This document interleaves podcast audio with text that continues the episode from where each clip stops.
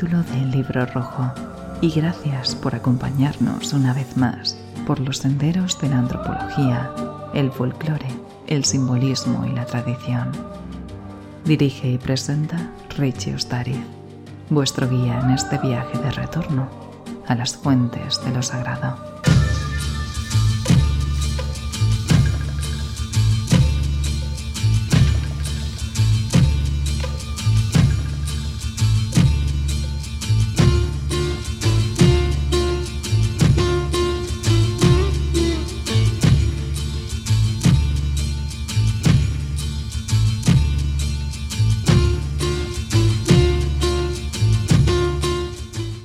Capítulo 122. La Abadía de Montserrat.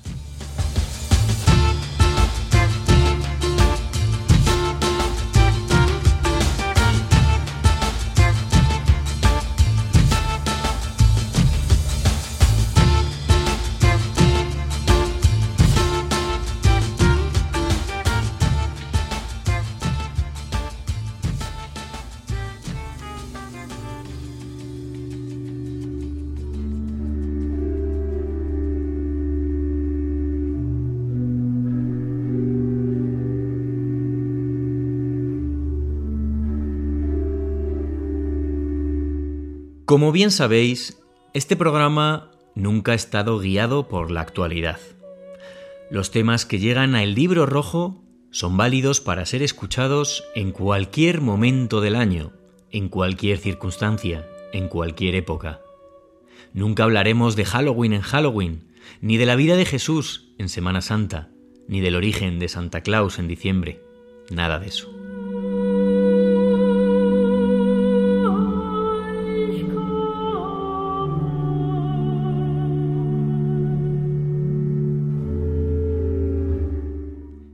Sin embargo, a veces ocurren casualidades o sincronicidades si lo miramos desde un punto de vista junguiano. Y tiene sentido precisamente mencionar el término junguiano hoy, pero eso lo conoceremos después. ¿Y sincronicidad entonces por qué? Pues porque habiendo acordado grabar este programa hoy, 26 de abril de 2020, capítulo dedicado a la Virgen y a la Abadía de Montserrat, me entero, grande era mi desconocimiento, de que mañana mismo es la festividad de dicha Virgen.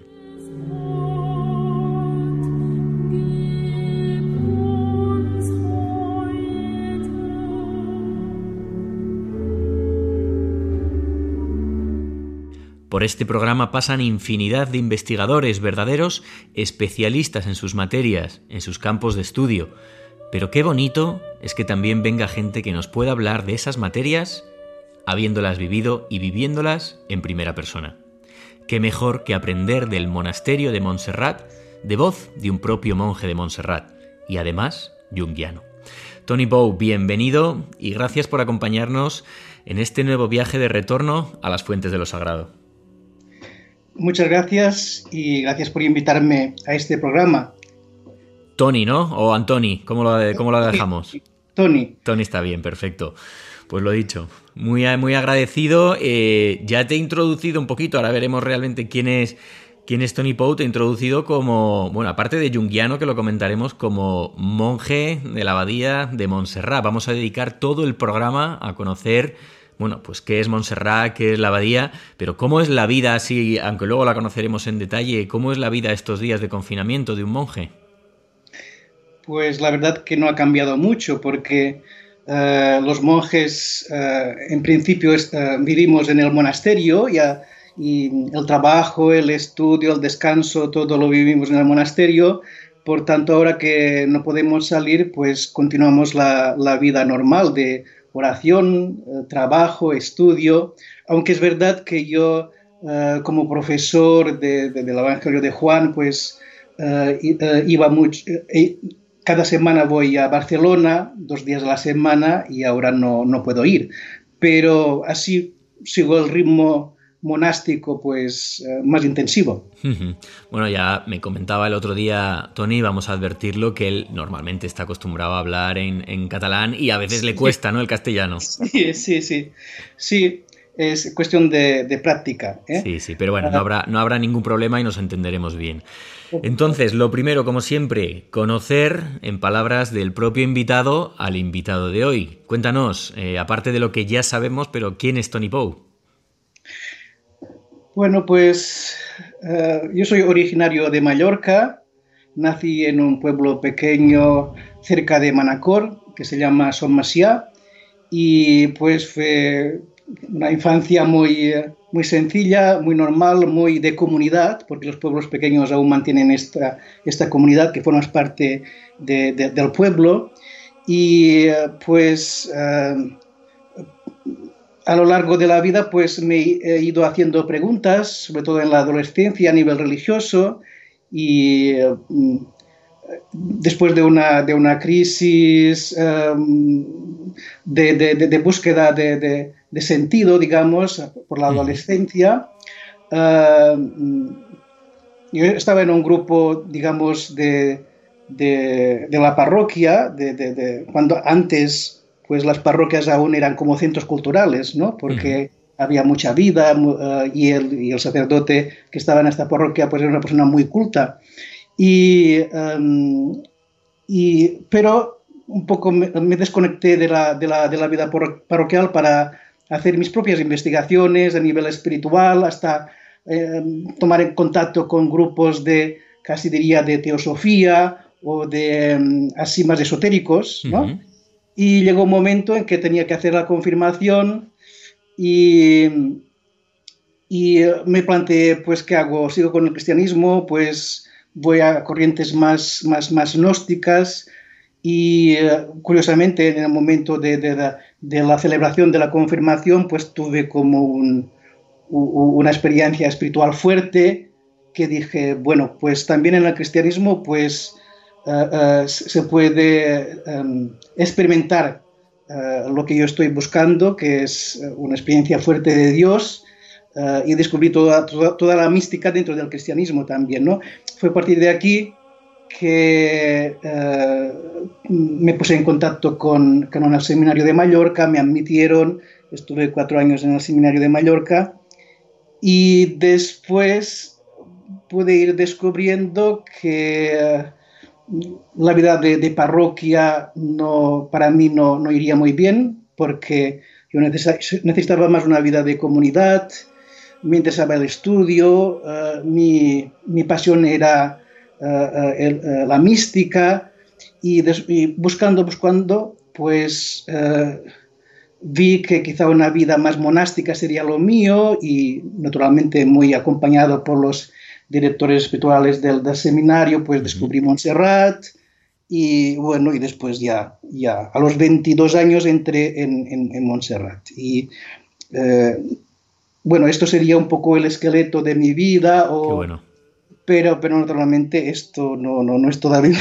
claro, claro, por supuesto. No, de hecho, de hecho, como decía en la introducción, que, que, muchos se habrán quedado con eso, ¿no? Con la mosca detrás de la oreja.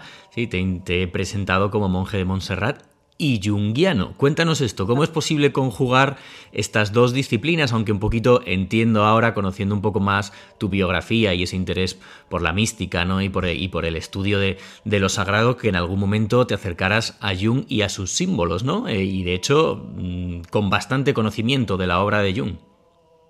Sí, bueno, cuando yo era adolescente ya estaba como un poco eh, eh, interesado por la psicología, compraba muchos libros de psicología, y tenía una amiga que había leído cosas de Jung, que me había hablado de Jung, que siempre había sido un, un, un psicólogo que me interesaba, aunque lo, lo, veía difícil de entender, ¿no? Pero eh, al, menos creía que lo entendía cuando lo leía, ¿no? Y, uh, y después fue cuando eh, hice uh, teología bíblica, uh, el estudio de la Biblia, que yo vi que los uh, exegetas que para mí eran más interesantes uh, eran que hacían una interpretación de la, de la Biblia muy psicológica y, y, algunos de ellos utilizaban Jung. Uh -huh. y, y, y, yo, como ya tenía referencias pas, uh, de, de, lecturas pasadas que había hecho de Jung, digo, ah, pues quizá una manera de, de entender los mitos de la Biblia, los relatos bíblicos, desde un punto de vista arquetipal, junguiano, pues me va a dar, me va a dar este contenido existencial que es lo que busco yo en, la Biblia. Qué bueno. Un día, eh, Tony, tenemos que hablar de todo esto, porque en realidad, en realidad era, un poco mi, intención primera, ¿no? Cuando, cuando conocí la, la persona de, de Tony, cuando le descubrí, fue porque precisamente porque estaba dando una conferencia sobre Jung y pensaba dedicar un programa pues a, la relación entre psicología y religión, sobre todo también eso, como digo, a través de la, de la obra de la obra de Jung, así que eso queda pendiente. Hoy vamos a hablar de Montserrat porque me pareció también fascinante conocer eso, cómo es la vida dentro del monasterio, dentro de la abadía de Montserrat. Y hoy haré muchas preguntas que puedan parecer absurdas, ¿no? O inocentes, pero bueno, que muchas veces nadie nos lo ha explicado, ¿no? Eh, ¿Qué es una abadía? ¿Cómo es la vida dentro, dentro del monasterio? Y eso es lo que trataremos de conocer hoy. Pero nos queda pendiente esa conversación, ¿eh, Tony? Bien, me parece perfecto, con mucho gusto. Porque de hecho, aparte, todo eso te ha llevado a formar parte de, bueno, de unos cursos, ¿no? De mitología y de simbología y de historia de las religiones, que es el diploma de especialista universitario en mitología y simbología del Instituto, ¿no? De, Ciencias de la Religión. Cuéntanos un poquito, danos los detalles correctos, que yo entre tanta sigla y entre tanto, entre tanto nombre me pierdo. Sí, pues mira, yo desde que terminé mis estudios de teología bíblica en Roma, pues eh, el Instituto de Ciencias Religiosas de Barcelona pues me pidió a ver si podía dar clases de, eh, mm, escritos eh, de, San Juan, el Evangelio, las cartas, el Apocalipsis, y en un modo online y también presencial. ¿no? Y desde el año 2002 o 2003 pues voy haciendo estos cursos. Y hace poco, pues la directora del Instituto de Ciencias Religiosas eh, me dice, eh, ¿qué cursos podríamos hacer para abrir eh, toda la cultura bíblica, todo, toda la, filosofía que hacemos aquí en el Instituto de Ciencias Religiosas, la, antropología, para abrirlo a un público que no sea confesional, sino que, sea, que esté simplemente interesado en cuestiones humanísticas. Y y yo le dije, ¿por qué, ¿por qué no hacemos un diploma en mitología y simbolismo? Que muchos de los profesores que actualmente están enseñando aquí, eh, pues eh, puedan ser eh, los profesores de este, de este diploma. además, en el, en el, monasterio de Montserrat, hasta hace poco teníamos un gran antropólogo, el padre Luis Duc, que era especializado precisamente en, en mitología, en simbología y por tanto tenemos, teníamos un, marco teórico muy bueno para, para, poner la base a nivel de interpretación, a, nivel de aproximación del mito y también una perspectiva de, de toda la, la, historia de la interpretación del mito. Y a partir de aquí, a partir de aquí hacer todo, todos unos, unos, estudios que son 30 créditos, que todo es online, todo es online pero que eh, es el primer año que lo hemos hecho con, con bastante éxito eh, en el sentido de que los, alumnos están muy contentos, los profesores también, uh, y bueno, estamos uh, iniciando. Y también toda la, la, psicología de, de, Jung naturalmente nos va a ayudar mucho en, la interpretación del mito. Qué maravilla, qué maravilla. Pues cuéntanos ahora si quieres, antes ya de meternos un poco con el tema de hoy, cómo pueden los oyentes eh, conocer más sobre esos cursos, dónde, si pueden matricularse, cada cuánto se hacen, qué duración tiene. Y además, bueno, pues decir también que, si no estoy equivocado, forma parte del profesorado eh, un amigo también de este programa, ¿no? Que ha pasado por aquí hace poco hablando sobre, sobre vírgenes negras. Hoy aparecerá más de una vez seguro, como es Jorge Rodríguez Ariza. Es verdad, sí, sí muy amigo mío y que realmente ha, sido una buena adquisición, un buen fichaje en este, en este, en este diploma. Y bueno, pues si alguien estuviera interesado puede ir, eh, puede buscar en el Google ISCREP o Instituto, Instituto de Ciencias Religiosas de Barcelona, encontrará la página y desde allí eh, eh, puede buscar en eh, estudios virtual, script virtual, y uno de las, una de las pestañas es el diploma y, allí se podrá informar de, de los, cursos, de los uh, cursos que hacemos, de, de, las materias que impartimos, ¿sí? de los profesores, y cada, cada, cada materia tiene su, un, un pequeño resumen de, los temas que trata, por ejemplo. Qué bien. Bueno, pues como siempre también eh, aprovecharé las, las cuentas de las redes sociales del programa para dejar el enlace directo para todo aquel que esté ah, interesado, porque la verdad es que es un programa, un programa fantástico. Y ahora sí que sí, nos quedamos ya en Montserrat. Como siempre, Pondremos las cosas muy en contexto, porque hay mucha gente, obviamente en España, todo el mundo ha oído hablar de, Montserrat, más o menos sabe lo que es, un santuario, un monasterio o incluso una montaña, un paraje, pero mucho oyente latinoamericano seguramente no conozca de qué estamos hablando. Entonces vamos a situarnos, Tony, introdúcenos, dónde estamos, estamos en Cataluña, qué nos vamos a encontrar, cómo es el paisaje, qué es lo que hay, y luego ya vamos conociendo cada uno de los detalles. Sí, pues nosotros cuando tenemos que explicar que el Montserrat lo hacemos a través de estos tres elementos, la montaña, el santuario y el monasterio.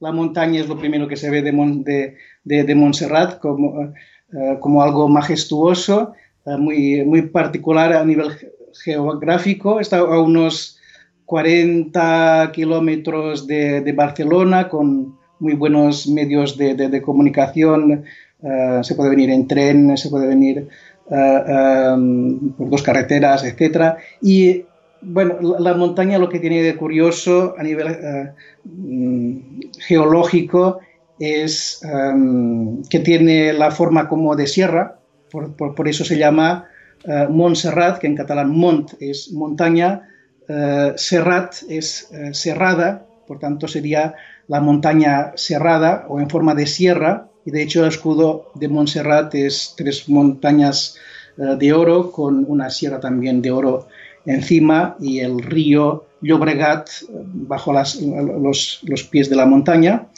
Y, mm, y, la piedra de Montserrat, de la cual está hecha la iglesia, de, la cual está hecha el altar, es una piedra que se ve eh, en cantos rodados incrustados. Es decir, en la época terciaria, pues eh, en esta zona era una desembocadura de, un río que traía eh, cantos rodados y se hizo como una especie de, cemento y con el movimiento de las em, capas tectónicas, pues se alzó la montaña y eh, que era toda de esta piedra. Una, piedra que es muy diferente de la, que tienen las otras montañas eh, cercanas a, Montserrat. Por tanto, es un paisaje totalmente singular y casi, casi mágico.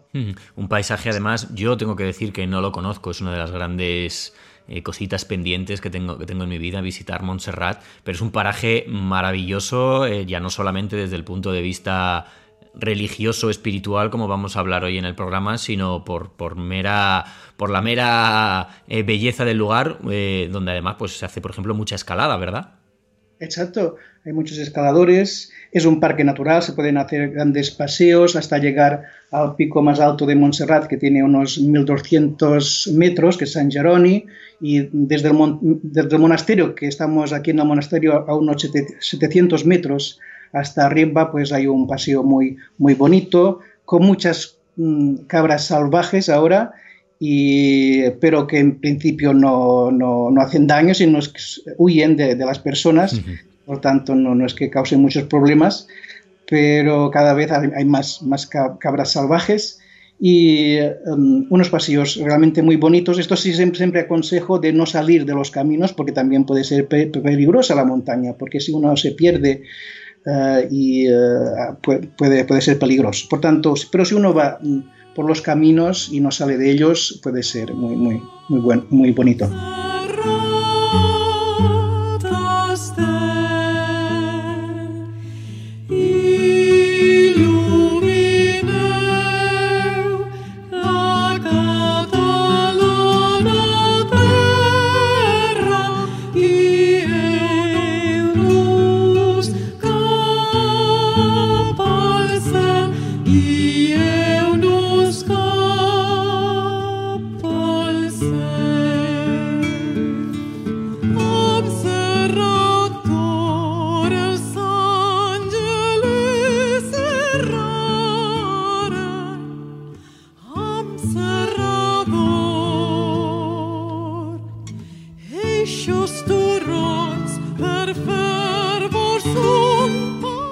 Tony, estamos hoy en Montserrat, como nos decías, a unos 40 kilómetros de la ciudad de Barcelona. Hemos conocido ya la singularidad de esta montaña con forma de sierra, pero obviamente Montserrat no es solo famosa por su montaña, sino por todo lo que sucedió y hoy en día acontece en ella. Vamos a empezar desde el principio, por la leyenda, ¿no? Cuéntanos la leyenda que da origen a todo lo que tiene que ver con la espiritualidad en Montserrat.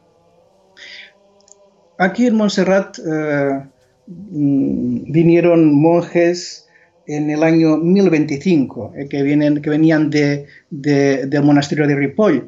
Y, y aquí, pues, eh, hemos encontrado pues, documentos de, que nos hablan de las ermitas que había antes del 1025 y también hemos encontrado un escrito de esta leyenda pero del siglo XIII, que, explica cómo encontraron a la Virgen, eh, a, la escultura de la Virgen María unos pastores. Pues simplemente, eh, algunos, como hay otros relatos parecidos a este, unos pastores estaban eh, aquí en esta zona de Montserrat y, vieron que de una cueva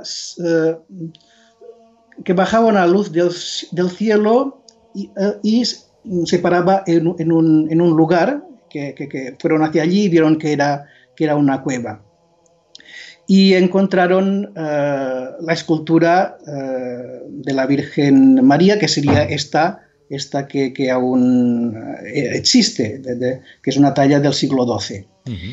Y em, pues lo, dijeron al, obispo de, de Manresa y vinieron a comprobar el hecho y decidieron pues llevar la Virgen de Montserrat, la escultura, a, Manresa. Y los portadores de la Virgen, eh, cuando pasaron por donde está actualmente el monasterio de Montserrat, que es a unos 300 metros de la cueva esta, que aún existe la cueva, pues em, em, la, escultura empezó a pesar mucho, de tal manera que no, no los portadores no la podían ya ni mover. Y pues eh, entendieron, tanto el obispo como los otros prelados que, en procesión eh, pues querían eh, llevarse a la Virgen hacia Manresa, que la Virgen quería mm, quedarse aquí en Montserrat. Y por tanto después pues se hizo el monasterio, se hizo el monasterio, esto es la leyenda, ¿no? Porque mm, incluso el escrito posterior que tenemos de la leyenda es, posterior incluso a la, escultura de la Virgen que es del siglo, del siglo XII. Del siglo XII. Cuéntanos un poquito, vamos, antes de seguir con la historia y antes de hablar ya de la construcción del monasterio, santuario, etcétera, para que los oyentes lo sepan, tenemos que hablar pues de cómo era esa talla, de cómo era y de cómo es esa imagen, ¿no? Eh, de hecho tiene un sobrenombre, la moreneta, ¿verdad? Exacto. La moreneta. Por su color. Entonces, cuéntanos un poquito, descríbenos si te parece, Tony, cómo es la imagen, eh, qué encontramos en ella, qué representa, el tamaño y sobre todo, bueno, pues la historia esa de su color. Con Jorge ya hablamos sobre las diferentes teorías, ¿no? Eh, que de, de la creación, de las vírgenes negras y ¿Cuál es la que se supone que es la teoría correcta, si es que se sabe, para la Virgen de Montserrat, para la Moreneta? Cuéntanos un poquito todo sobre ella. Sí, pues la Virgen de Montserrat es una talla de, del siglo XII, entre el románico y el gótico. Eh, es, la forma es de una Virgen románica porque está sentada con, con su hijo en, la falda, eh, pero eh, normalmente las, las imágenes de las vírgenes románicas son muy muy chatas, eh, incluso algunas que son un poco feas y todo eh, a nivel del románico. Pero a medida que el románico se va acercando al gótico, se va estilizando y se va embelleciendo, de tal manera que tenemos una forma románica, pero con una, una cara muy estilizada, muy larga, eh, con una nariz muy, muy perfecta y que hace que la Virgen de Montserrat sea muy bonita de aspecto. Y eh, el, niño que tenemos ahora eh, es, eh, es, posterior, seguramente se, se, estropeó en algún momento de la historia y en cambio el niño que tenemos ahora es de origen del barroco y se ve porque tiene rizos en, sus cabellos. Por tanto, la imagen de la, de la, Virgen es del siglo XII, en cambio el, niño eh, es, de, es posterior. Y, y, es negra porque es negra. Pues había varias teorías, a ver si había sido el humo de los cirios de la iglesia que le habían ennegrecido pero hace unos cuantos años eh, eh, se, hicieron unos análisis eh, em, químicos con radios X, etc. Y los científicos concluyeron que seguramente era, en principio, era blanca la, Virgen. Y, y, esto pues viene confirmado porque algunos eh, cuadros antiguos que tenemos del siglo XIV, eh, siglo XV, aún la pintan muy, muy blanca. Y eh, que seguramente la, resina que, o la pintura con la cual pintaron por primera vez a la, a la Virgen, pues se, se, fue ennegreciendo con el tiempo. Y llegó un momento en que no sabían si volverla a pintar toda de blanco o, pintarla ya toda de negro. Y como ya era muy oscurecida y había otras imágenes en Europa de vírgenes negras, pues al final la, pintaron negra. Esta es la última hipótesis, digamos, que a nivel científico se ha hecho, se ha hecho de, la, de la Virgen de Montserrat. La Virgen ahora mismo, ¿dónde se encuentra? ¿En el santuario?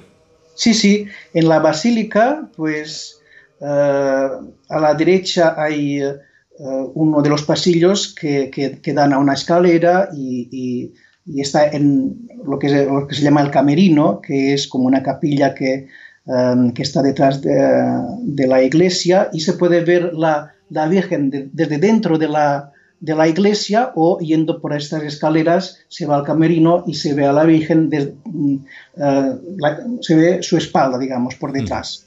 ¿Qué te parece, Tony, si aprovechamos también este programa, que yo creo que, que de eso se trata, ¿no? de divulgar y de que todos aprendamos, a enseñar algunos términos eh, religiosos de este contexto. Por ejemplo, pues acabas de mencionar la palabra basílica, que hemos oído todos, hemos hablado de santuario, que todos conocemos, pero que muchas veces no sabemos las, diferencias, ¿no? Hablamos monasterio de Montserrat, santuario de Montserrat. ¿Qué es cada una de las cosas? Cuéntanos, ¿qué es un santuario realmente? ¿Qué es una basílica? ¿Qué se diferencia de una iglesia, de un monasterio? Sí. Bueno, Primero, monasterio es un lugar donde viven monjes, ¿no? y por tanto, en cualquier lugar donde viven una comunidad monástica se llama monasterio y ya está. El santuario es un lugar donde se peregrina y donde hay una imagen de la Virgen, de la Virgen en la cual la gente puede eh, ir a dar culto, independientemente de si es monasterio o de si no es monasterio. Hay muchos santuarios que no, son que, no son, que no hay monjes, que no son monasterios. Por lo tanto, el santuario es un lugar de culto, de peregrinación, como por ejemplo Santiago de Compostela otros, otros lugares de, peregrinación. Eh, basílica es simplemente una iglesia que se le da un título, un importante desde Roma, reconociendo que es una, una iglesia muy importante, basílica. ¿no? Um, la basílica, las basílicas antes, en el periodo romano, eran unos edificios, donde, unos edificios públicos y que eh, después, después de Constantino, pues las iglesias eh, se hicieron con la forma de estos edificios públicos, eh, que eran un, un estilo mm, de edificación diferente a lo que eran los templos romanos. Simplemente era un, era, un, edificio público que se hacía como, como, iglesia, como iglesia, como lugar de, de, reunión de, de, los cristianos. Y abadía, abadía simplemente es un monasterio que tiene un abad. No todos los monasterios tienen abad, los, monasterios más pequeños tienen un prior y solo cuando los monasterios son grandes y tienen una, cierta histórica y una, cierta fama, pues tienen un abad y pasan a llamarse abadías. Pues luego te preguntaré, sí, luego también te preguntaré un poco, ya que hemos hablado de las diferencias de los términos arquitectónicos, lo haremos también en los personales, pues eso, para conocer qué es un abad que es un prior. Pero para no irnos de Montserrat, cuéntanos cómo es este, cómo, cuéntanos cómo todo el espacio arquitectónico de Montserrat, qué vamos a encontrar. Bueno, eh, la persona que viene a Montserrat primero de todo se, encuentra con, unas grandes plazas que hay delante de la, de la iglesia, está la, basílica, la iglesia, puede ir al camerino e incluso puede eh, ir delante de la imagen durante unos minutos para, para ver la, escultura o rezar. Um, y después eh, está el, el, monasterio, que es el edificio donde vivimos los monjes, pues, pues al lado, y que es un lugar pues, que no es visitable, eh, porque si no con tanta gente que viene a Montserrat no estaríamos nunca pues mm. tranquilos y tenemos que tener un espacio para nosotros. Y en este espacio para nosotros pues tenemos eh, el, comedor, que es un edificio muy bonito de un arquitecto de principios del siglo XX, Puig Cadafal, em, con, que es un, neorrománico, eh, con un claustro. Este, este claustro es del, siglo del siglo XX porque el antiguo claustro gótico pues se destruyó cuando Napoleón pues invadió esta zona y aquí quedaron recluidos algunos eh, soldados eh, eh, españoles y, pues bombardearon parte del monasterio y se cargaron el, claustro gótico. No teníamos, solo, solo, nos queda una parte que, que, se ve cuando se llega a la iglesia muy bonito, pero está fuera, fuera del monasterio. En cambio, dentro tenemos este neo, neorrománico de principios del siglo XX, de Puig que también es muy bonito. La parte superior hay comedor y la parte inferior pues tenemos alguna sala para reunirnos eh, y hacer convivencia por pues, los monjes después de cenar. Y, um, y un poco más arriba pues entramos en los jardines de Montserrat, donde los monjes pudimos ir a, caminar un poco para no estar siempre encerrados en, nuestra habitación y que es mucho más grande de lo que parece desde el exterior. Parece que no, no tiene que haber nada porque todo es roca, pero hay unos, unos, unos, jardines muy, muy bonitos. Sí. También supongo que, bueno, que como en todo monasterio, una parte muy importante será la biblioteca. Cuéntanos cómo es la biblioteca de Montserrat y que, bueno, como en todas las bibliotecas, seguro que alguna joya especial se guarda allí. Pues es una biblioteca muy bonita con, em, con bastantes libros. Tenemos unos 400.000 volúmenes. Madre mía. Sí, y, pero quizá lo, más valioso de la, de la biblioteca es eh, una colección de papiros, em, que nos dejó, pues no hace, no hace tanto tiempo, eh, el, canónigo Ramón Rocapuch, eh, que nos dejó eh, su colección de papirología que hay entre fragmentos del mismo Evangelio de Mateo del siglo II después de Cristo, es decir, de una de las primeras copias del Evangelio, hasta em, fragmentos coptos de, de de cosas litúrgicas de los padres del desierto, de, de la Ilíada, de, de, sí, de cultura griega y, y, y, algunos fragmentos que aún no se han traducido, por tanto se pueden encontrar cosas inéditas. Eh, y bueno, y lo que tiene de bonito pues, eh, pues la biblioteca es um, que da un ambiente de estudio pues muy confortante, todo es de, de, leño, de madera y, pues ayuda mucho a la concentración. Sí. Eh, la gente puede venir a consultar libros, pero no puede entrar dentro de la biblioteca, pero hay un espacio donde eh, se pueden consultar. Si tú pides un libro, te lo traen y tú puedes trabajar eh, en él, por ejemplo. Aunque luego, como decía, hablaremos un poquito más de, lo que es la, figura del monje, te iba a preguntar ya, para que la gente ya se vaya situando, porque nos has hablado un poquito de, las actividades que realizáis, ¿cuántos monjes hay en Montserrat? En estos momentos somos unos 40, eh, aunque también hay algunos monjes de Montserrat que no, viven aquí en Montserrat, sino en eh, el santuario del Miracle, que es un, una pequeña casa que está a unos 100 kilómetros de aquí, donde tenemos una casa de espiritualidad. También eh, hay dos monjes de Montserrat en el monasterio de Couchat, en el sur de, Francia. y, y algún, otros monjes que están dando clases, por ejemplo, en Roma o, en, otros sitios. También incluso tenemos un monje de Montserrat que lo eligieron obispo, eh, que él era eh, de liturgia bizantina, es decir, de los greco-católicos, y ahora está en Atenas, pues de obispo en Atenas y es monje de Montserrat, curiosamente, de los, griegos católicos, digamos. ¿no? Y, y aquí somos unos 40, hay también algunos monjes que ya son muy mayores eh, y que están en la enfermería, que también tenemos una enfermería en el monasterio. y, en formación ahora tenemos eh, cinco, cinco monjes en, proceso de formación y pronto dos de ellos pues, van a hacer sus votos, sus votos solemnes, por tanto se van a comprometer, digamos, por vida a estar en el monasterio. ¿Cómo llegan, ¿Cómo llegan ahí? ¿Cómo decide uno? Eh, ¿Te, envían a Montserrat o tú mismo decides que quieres ir a Montserrat? Bueno, eh, em, los monasterios somos muy, muy autónomos y esto quiere decir que cada, que cada monasterio es un mundo y eh, simplemente las personas que están interesadas en, ingresar en un monasterio pues vienen aquí a portería, pues piden con quién tienen que hablar, eh, se les dice que tienen que hablar con el maestro de novicios y hablan un poco y, hay un discernimiento para ver si realmente la cosa eh, es seria o si solo es, es algo un poco descabellado. y, si se ve que es serio, pues hay un, proceso de discernimiento que puede durar de uno a dos años en el cual la persona viene, entra en contacto con, con los, con los monjes, eh, ve el estilo de vida, está unos días con nosotros y poco a poco vamos viendo de parte suya, de parte nuestra, a ver si la cosa puede cuajar o, no. Y en cualquier caso, siempre el contacto con el monasterio suele ser beneficioso para las personas que entran en contacto con nosotros.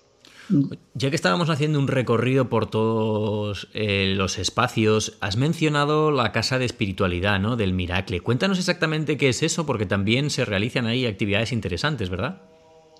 Exacto, y, es algo que me toca a mí eh, muy particularmente porque yo soy el, el director de esta casa de espiritualidad que, de espiritualidad que tenemos en el, en el Miracle. El Miracle es un pequeño santuario donde hay también eso, eh, son cuatro monjes de Montserrat que viven siempre allí y yo voy allí a ayudarles. Cuando hay actividades en esta casa de espiritualidad, pues voy, vivo con ellos y cuando la casa está cerrado, cerrada, como pasa actualmente, que estamos en confinamiento, pues vuelvo aquí a Montserrat porque aquí mm, tenemos la biblioteca y esto y para hacer artículos o para estudiar pues me va mejor estar aquí en Montserrat. Pero cuando tenemos actividades en la casa de espiritualidad, pues eh, voy a vivir allí.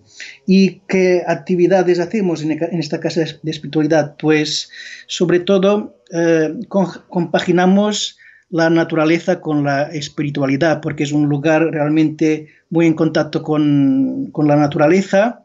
Eh, también Montserrat está junto a, a, mucha naturaleza, pero aquí hay mucha gente y en cambio allí es un, lugar pues muy tranquilo, con mucho silencio y por tanto va, va mejor para la interiorización, para la búsqueda de, de, la espiritualidad en el silencio. Y allí hacemos cursos eh, desde relacionar la psicología con la Biblia, eh, el mindfulness o la meditación y la espiritualidad, eh, o otros como Ikebana, que es Em, hacer ramos de flores eh, al estilo oriental, al estilo japonés, eh, em, pero desde un arte espiritual. Es decir, cuando, el que te enseña a hacer ramos de flores, pues te, enseña toda, todo un arte eh, con, el, cual puedes incluso conocerte a ti mismo haciendo los, los ramos de flores. Y, em, pero, digamos, hacemos sobre todo este curso de naturaleza y espiritualidad, que es un fin de semana cada, cada estación, y eh, percibimos los elementos de la naturaleza y vemos cómo pueden convertirse eh, muchas veces en símbolos de nuestro proceso espiritual. Y, bueno, estas un poco son las actividades que, hacemos allí. ¿Y son actividades para los monjes de Montserrat o abierto a todo el mundo? No, no, no, eso es un, la Casa de Espiritualidad está abierta por, todo el mundo. En una página mm, web que, que, es el santuario uh, El Miracle, pues uh, se pueden encontrar las, las, actividades que hacemos allí y son abiertas para, para todo el mundo. Sí, es, eh, la Casa de Espiritualidad es como un pequeño hotel, por tanto, eh, se puede, se, uno se queda allí durante los tres días que duran los, las actividades y, y está en un lugar así de descanso y también haciendo eh, alguna actividad que le puede ayudar como crecimiento personal. Vers una terra fèrtil, captaire del sentit i de l'amor. Porto llavors que amaguen somnis i quimeres i anhelen desplegar-se al teu redós. M'assec extasiat per contemplar-te, assaborint la immensitat d'aquests merlets. la immensitat d'aquests merlets. i vetllen durant segles la fe d'un poble i la ferma voluntat de persistir. Com un infant Tony, estamos, seguimos conociendo hoy lo que es la abadía de Montserrat. Hemos hecho en la primera parte del programa un recorrido ¿no? por, por su historia, por su arquitectura y como comentábamos anteriormente, vamos a conocer algún término concreto que bueno, pues que muchas veces los utilizamos, pero yo personalmente muchas veces me pierdo en las diferencias entre unos y otros. Hemos hablado de abadía, tenemos que hablar, como decíamos antes, de lo que es un abad. Cuéntanos qué es un abad y esa diferencia que ya nos, eh, nos adelantabas con, por ejemplo, un prior. Sí. Una, eh, la regla de San Benito, que es la regla que seguimos del siglo IV, eh, perdón, del siglo VI, Em, ya da mucha importancia al, que es el, líder de la comunidad, que es el abad, em, que sería como el padre de la comunidad, comunidad y, mm, y, los monasterios, sobre todo benedictinos, y, pues suelen tener este, esta figura que es el abad. Después, las, las comunidades grandes, además de un abad, tienen un prior que es, digamos, es el, segundo responsable de la comunidad que se encarga más de las cuestiones más prácticas. En cambio, eh, el abad eh, es más desde el punto de vista también espiritual. Y, decía que los monasterios son autónomos eh, y, en esto un poco se diferencia a lo que son las, otras congregaciones otra, eh, de vida religiosa, las cuales todas sus comunidades tienen un prior, pero no tienen abad. digamos que el abad es muy propio de lo que es la vida monástica, que es una forma de vida religiosa pues mucho más antigua de lo que después serán los franciscanos, los dominicos, los jesuitas, eh, los franciscanos son del siglo XII, eh, en cambio eh, los, los, monjes ya desde el siglo III después de Cristo ya hay monjes, ¿no? y la vida benedictina es de, más o menos del siglo V o VI. por tanto, es una tradición de vida religiosa muy antigua y curiosamente que es mucho más democrática que las otras, porque ya en la misma regla de San Benito se dice que son los monjes los que eligen el abad, por ejemplo, o que cosas importantes de decisiones comunitarias uh, las lo ha de hacer toda la comunidad, no solo, no solo el, el abad. Y uh, y aún este régimen más eh, democrático pues ha pervivido hasta, hasta el día de hoy. En cambio, otras congregaciones pues mucho más jerárquico, tienen el general de la congregación en Roma y pueden eh, pues trasladar uh, los miembros de una comunidad de un lugar a otro, en cambio nosotros no. En principio, cuando entramos en el monasterio y decidimos pues hacer los votos solemnes, pues nos quedamos siempre eh, toda la vida en el mismo lugar, en el mismo monasterio, que es un, voto especial que tenemos los monjes que se llama el, voto de estabilidad, que, nos comprometemos a estar siempre en el mismo lugar, a no ser que la, misma abadía pues haga una fundación o tenga una pequeña comunidad dependiente, como es el caso, por ejemplo, del Miracle que, tenemos nosotros. y, y, la pregunta era eso, ¿no? Sí, sí, sí, sí, eh, un poquito eso, como cuál era la, la, figura del, entre comillas, entre comillas, líder. Has mencionado, has enumerado un poquito jesuitas, dominicos. En, vuestro caso sois benedictinos, ¿no? Ahora nos contarás un poquito. Estamos hablando de congregaciones, palabra, término que también has utilizado tú en la, hace, hace unos minutillos, Tony. Cuéntanos qué es una congregación y, bueno, pues en vuestro caso, siendo benedictinos, ¿quiénes son los benedictinos, ¿no? ¿Qué hace a un monje ser benedictino en vez de dominico o jesuita? Sí. Pues sencillamente es eso, seguir la, regla de San Benito y, seguir un poco la tradición de un monasterio que ha vivido esta espiritualidad durante, eh, durante años. Y, mm, cualquier eh, monasterio que siga la regla de Benedictino, que sea reconocido por, por la Iglesia, por el obispo, por, eh, por Roma, pues es un monasterio mm, benedictino. Y mm, pero de, todos los monasterios benedictinos, que hay en el mundo, no todos son de la misma congregación. Es decir, después los, monasterios que son muy independientes, muy autónomos, se van federando con otros monasterios y haciendo como familias de monasterios. ¿no?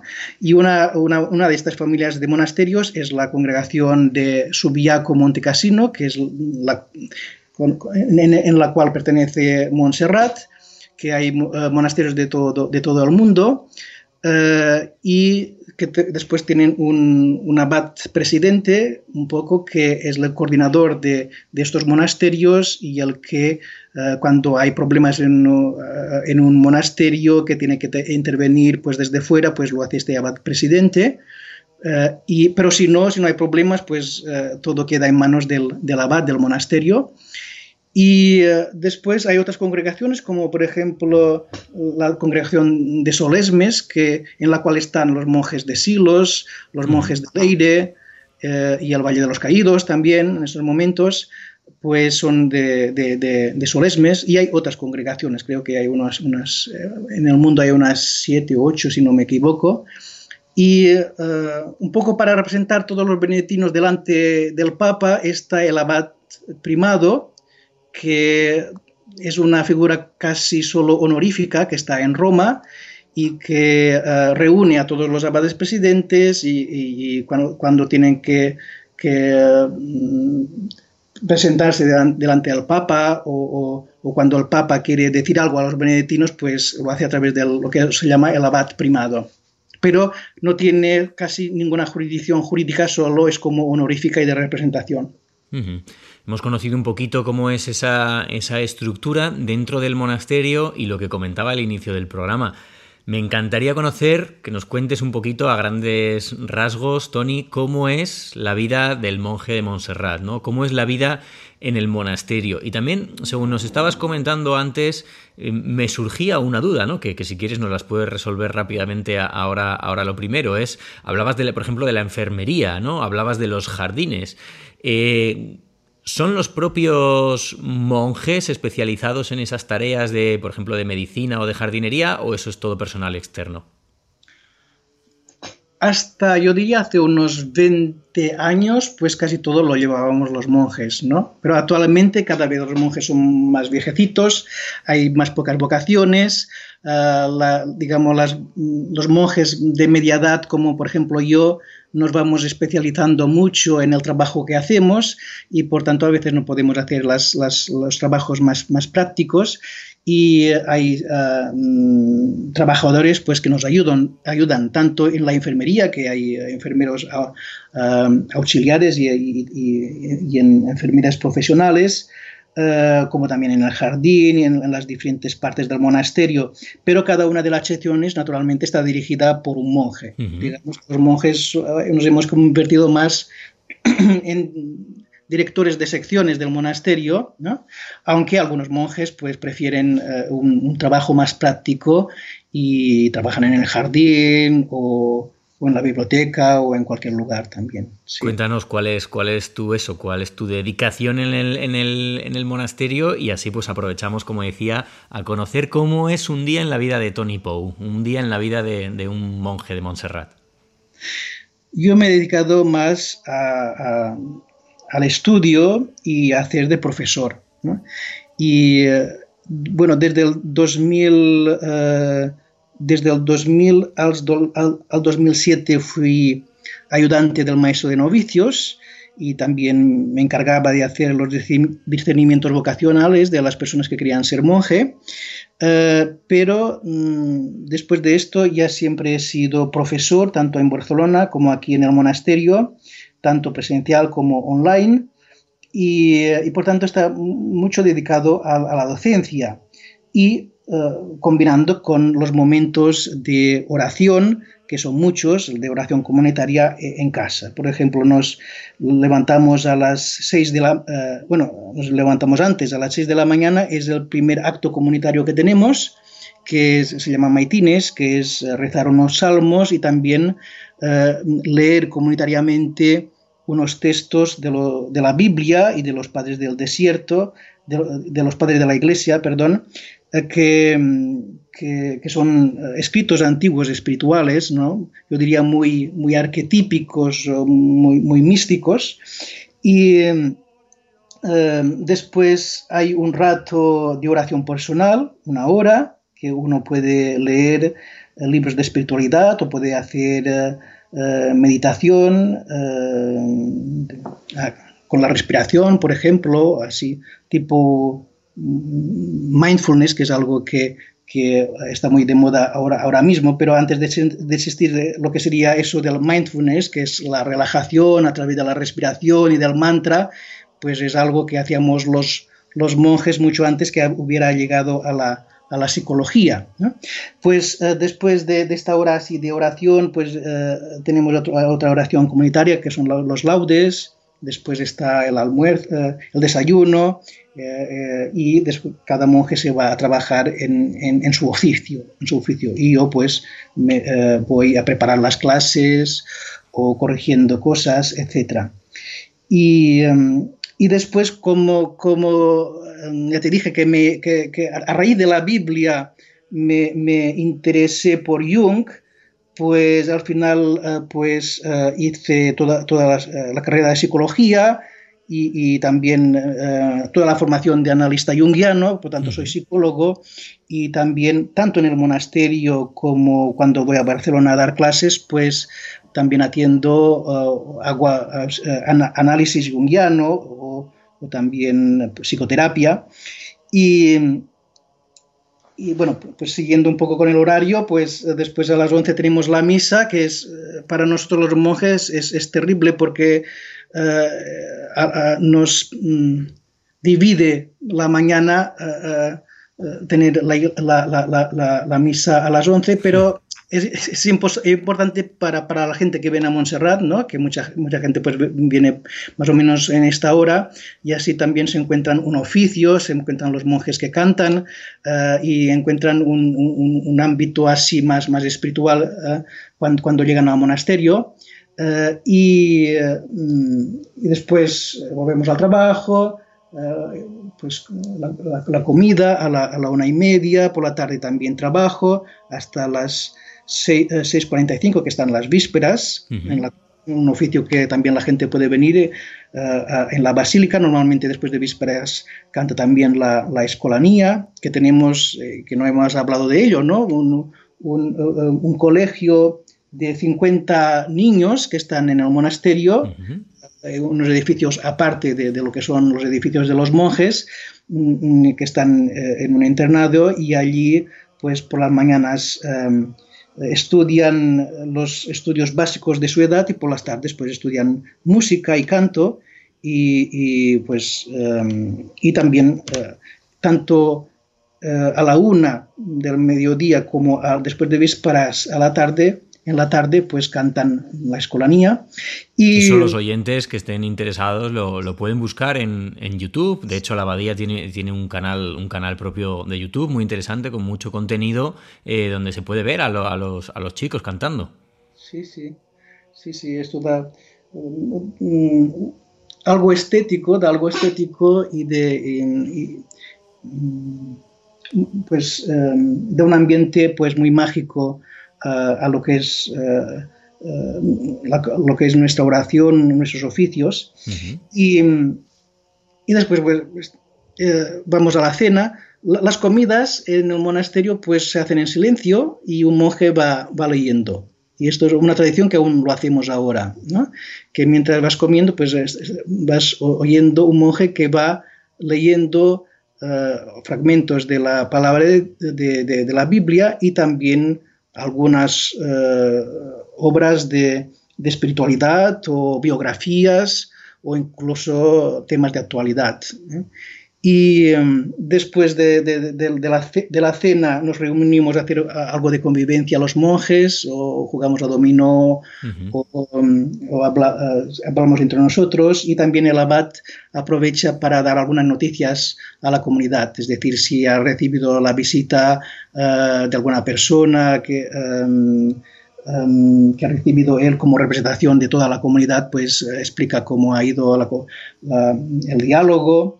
Em, y, o, cuestiones más prácticas de la comunidad, eh, pues también las, eh, las anuncia en, en, este momento de, noticias.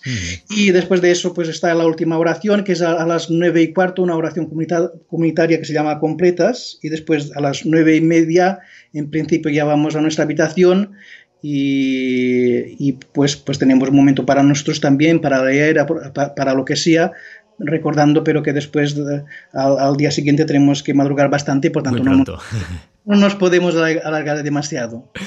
Qué bueno, qué bueno. Pues hemos conocido, sí, sí, hemos conocido un poquito como, como ese día, además, como nos lo contaba Tony, muy pautado, muy estructurado, y a mí me quedaba la duda, ¿no? Menos mal que al final ya nos, has, nos lo has resuelto con esas partidas de dominó, si quedaba algún rato para el ocio, ¿no? A mí se me ocurre, por ejemplo, la necesidad que tenemos los seres humanos, sobre todo, por ejemplo, de, hacer deporte. Yo no sé si hay espacio para eso dentro del monasterio, los monjes suelen practicar o es algo que no. Sí, tenemos como un, pequeño gimnasio incluso, no muy grande, pero tenemos algunas de estas bicicletas. Em, no sé cómo se llaman, ¿no? Estáticas, sí. Estáticas, sí. Y, eh, pero también eh, los jueves por la tarde, por ejemplo, que tenemos como un mediodía libre, o los domingos podemos ir a caminar por la montaña. Claro, claro. Sí, y sí que podemos hacer ejercicio y estar en contacto con la naturaleza. O incluso también tenemos eh, la biblioteca con muchos libros, incluso una videoteca. Yo soy amante también del cine tanto, muchos domingos por la tarde también veo, veo películas interesantes y, y sí, naturalmente que tenemos nuestros espacios de, eh, de descanso, de relajación, eh, es, naturalmente que sí. Qué bueno, pues estamos llegando a la parte final del capítulo de hoy del libro rojo. Eh, comenzaba este capítulo hablando de esa casualidad o sincronicidad que se ha dado completamente, vamos, como digo, ¿eh? Eh, no tenía ni idea porque desconocía eh, lo que era el día de la festividad de Montserrat y que casualmente, obviamente esto es un podcast, podéis escuchar el podcast dentro de un año o dos años de que lo estoy grabando, pero mañana 27 de abril es el día de Montserrat. Cuéntanos un poquito, Tony, por qué este día es tan especial, qué se celebra, qué se conmemora, no sé si es la fecha en la que apareció la Virgen, qué actos hay, cuándo comienzan y sobre todo, pues también a lo mejor cómo va a ser de diferente este año, supongo.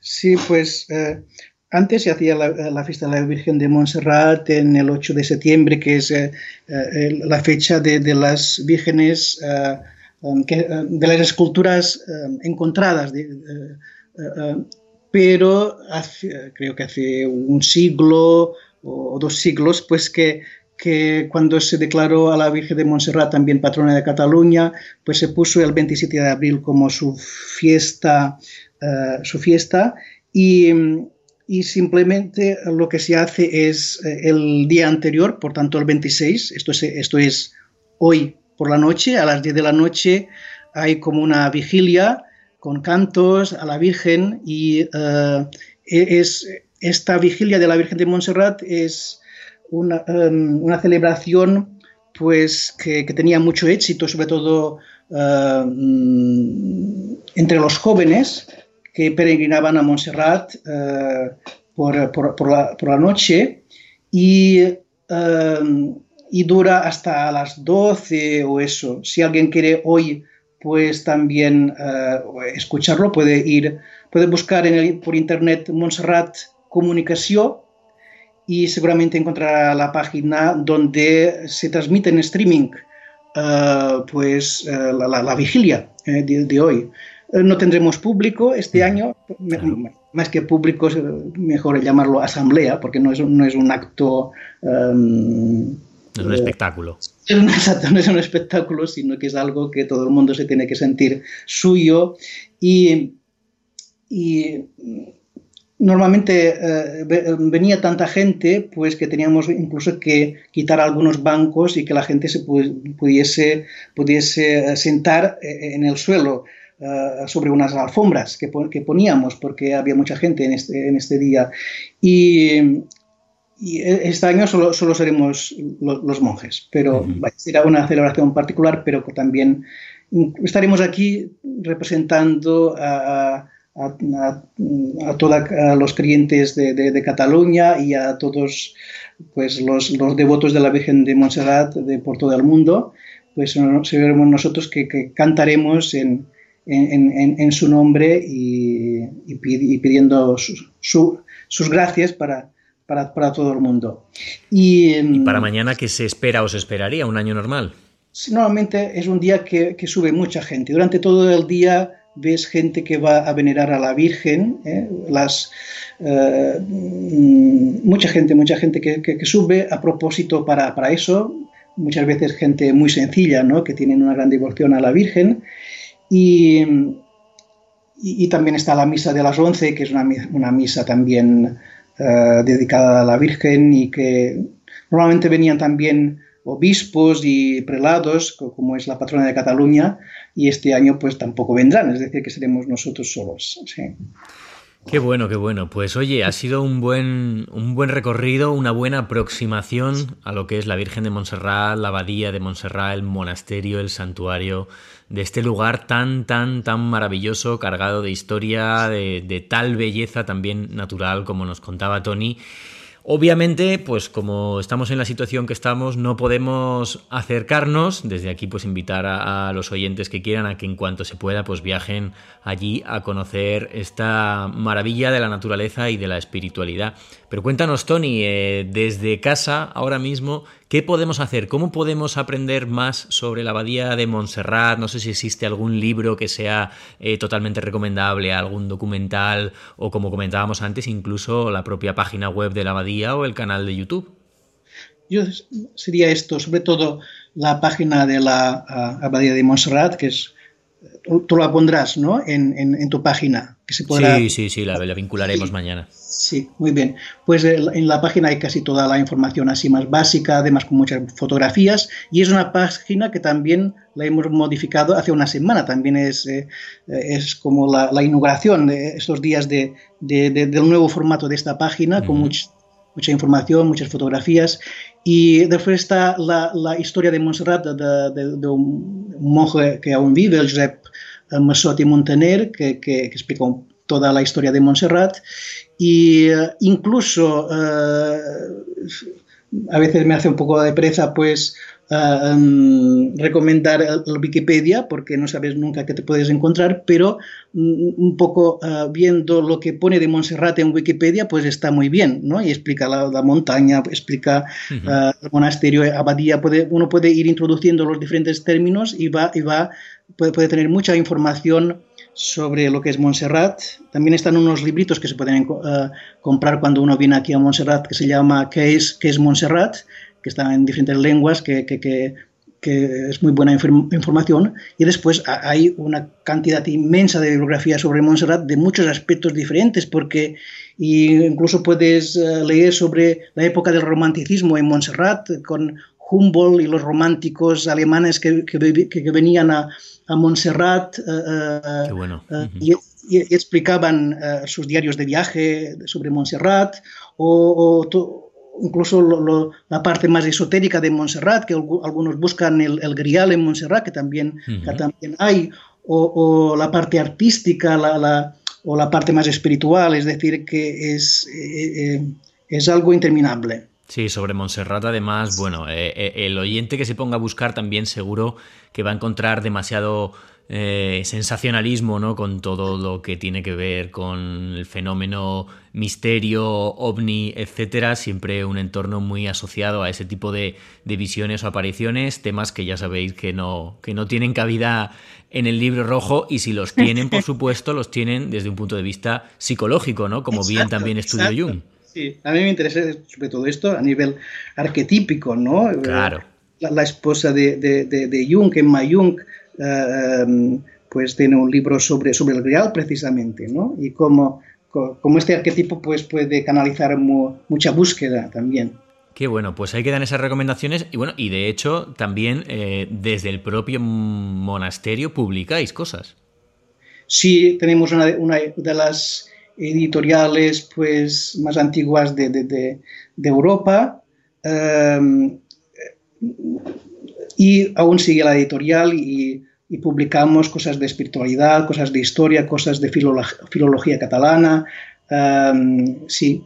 Y la, la, la, la, editorial de Montserrat fue una de las primeras que tuvo la imprenta ¿no? de, de, de, las que hizo Gutenberg. ¿no? Por tanto, desde siempre uh, el, el, amor por los libros ha sido algo um, que nos ha acompañado.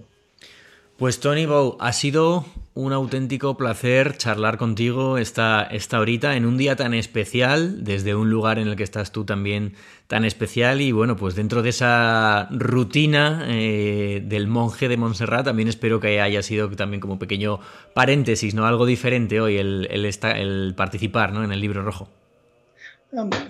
Yo me lo he pasado muy bien porque has hecho las preguntas eh, pertinentes, ¿no? Y que para, para, explicar un poco qué es el monasterio y pues, pues una persona como, como, como tú que estás interesado por la simbología, por tantos temas interesantes de, de, de, tus programas, pues que te intereses por Montserrat también uh, pues es un, un honor para mí y te doy las gracias. Pues las gracias, como digo, a ti por acompañarnos hoy en este viaje de retorno, como siempre, a las fuentes de lo sagrado. Y queda pendiente charlar un día sobre el maestro, sobre Jung. Perfecto, pues lo hablamos y organizamos algo. Pues un abrazo enorme y bueno, pues que disfrutéis, como decías, de, de la noche y del día de mañana. Un abrazo a ti y a todos los oyentes. Hasta pronto, Tony. Pronto. Adiós.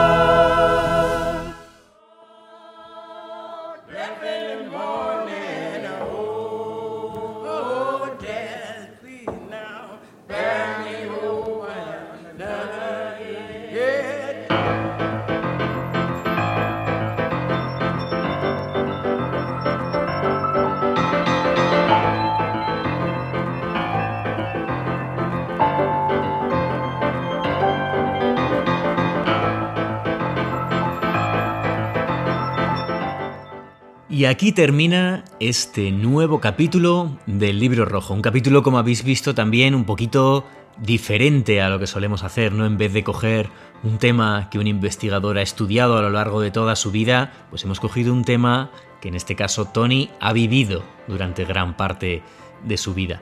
Eh, como digo, un programa diferente, especial, que ha tenido la casualidad o la sincronicidad de que tenga lugar en el día en el que comienzan las festividades de la Virgen de Montserrat, del tema que nos ocupa. Así que bueno, pues espero que eso sea una buena señal para todos. Espero que lo hayáis disfrutado, espero que os haya servido para conocer un poquito más sobre Montserrat, de lo que supierais, para despertar también esa curiosidad de querer visitar el santuario, el monasterio algún día. Y bueno, pues como siempre nos encontramos en las redes sociales, en los comentarios de iVoox y en Facebook, en facebook.com barra el libro rojo R y en la cuenta de Twitter arroba el libro rojo R, cuentas por supuesto, en la que colgaré algunos de los enlaces que hemos, que hemos comentado en el programa Tony y yo hoy. Ha sido un placer viajar con vosotros, como siempre, por estos caminos de vuelta a las fuentes de lo sagrado. Hasta la próxima amigos.